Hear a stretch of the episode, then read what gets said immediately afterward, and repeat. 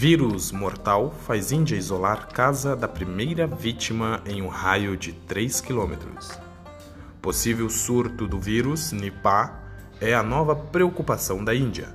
Doença também é transmitida por morcegos. 188 pessoas que supostamente tiveram contato com o menino estão sendo monitoradas e isoladas. Autoridades de saúde na Índia estão tentando impedir a disseminação de mais uma doença infecciosa grave. No fim de semana, um menino de 12 anos morreu por conta de complicações causadas pelo vírus Nipah, germe altamente letal transmitido por morcegos ou comida contaminada, que também pode se espalhar entre humanos. Centenas de pessoas potencialmente expostas ao menino foram acionadas, monitoradas e colocadas em quarentena, incluindo a família. De acordo com a CBN News, o menino residente no estado de Kerala, no sul do país, havia sido hospitalizado com febre alta uma semana antes. Sua condição piorou rapidamente e ele desenvolveu encefalite, inchaço grave no cérebro. Os exames de sangue confirmaram que ele tinha Nipah e no domingo ele faleceu. Nipah é uma zoonose causada por animais que se espalha principalmente a partir de certas espécies de morcegos frugívoros que se alimentam de frutas. Isso pode acontecer por meio do contato íntimo de humanos com morcegos infectados, mas também por meio de alimentos, geralmente frutas, contaminadas com sua urina ou saliva. O vírus também pode infectar porcos que também que podem transmitir para humanos. O contágio de pessoa para pessoa por meio do contato próximo com os fluidos corporais de um infectado também é possível, assim como a Covid-19. O vírus é um parente distante do vírus, dos vírus responsáveis pelo ebola e outras febres hemorrágicas. O Nipah, além de letal, tem outro agravante.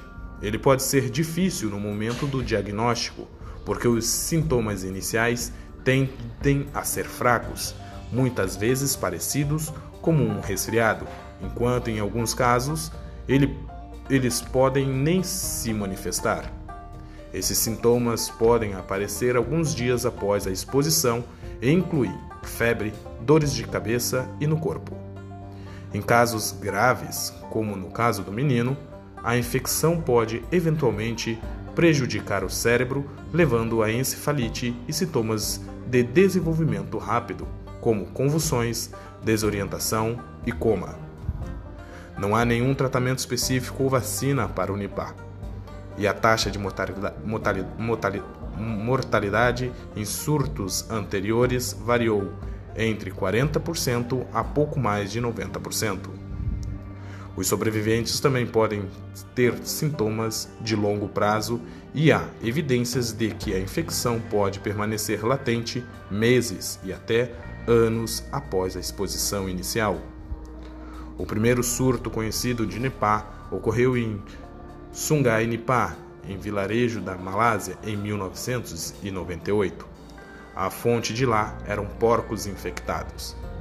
Ao contrário da Covid-19, o Nipah não se espalhou muito além de onde foi descoberto pela primeira vez. Em alguns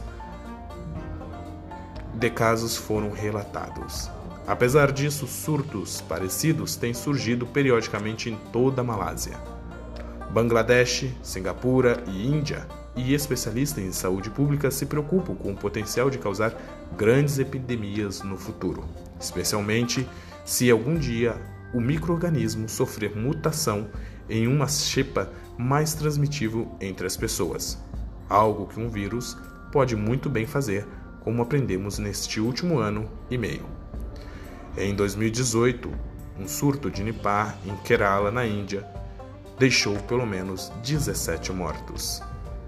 A preocupação com o Nipah levou as autoridades de saúde locais contratarem um rastreamento de 188 pessoas suspeitas de terem entrado em contato com o menino. Desde segunda-feira, dia 6, pelo menos 20 desses contatos são considerados de alto risco e estão atualmente em quarentena. De acordo com a CBN News, foram identificadas infecções adicionais, embora nenhum outro detalhe tenha sido disponibilizado ainda. A maioria dos surtos de Nipah foram pequenos, com o maior até agora sendo o primeiro que deixou mais de 300 pessoas doentes e matou cerca de 100. Em 2019, o governo Kerala conteve com sucesso um surto potencial antes que atingisse qualquer outra pessoa além do caso inicial. Mas Kerala ainda está lidando com a pandemia de coronavírus, o que pode complicar seus esforços. Infelizmente, este caso também é um lembrete de que a Covid-19 está longe de ser a única a ameaçar ameaça viral potencial que existe.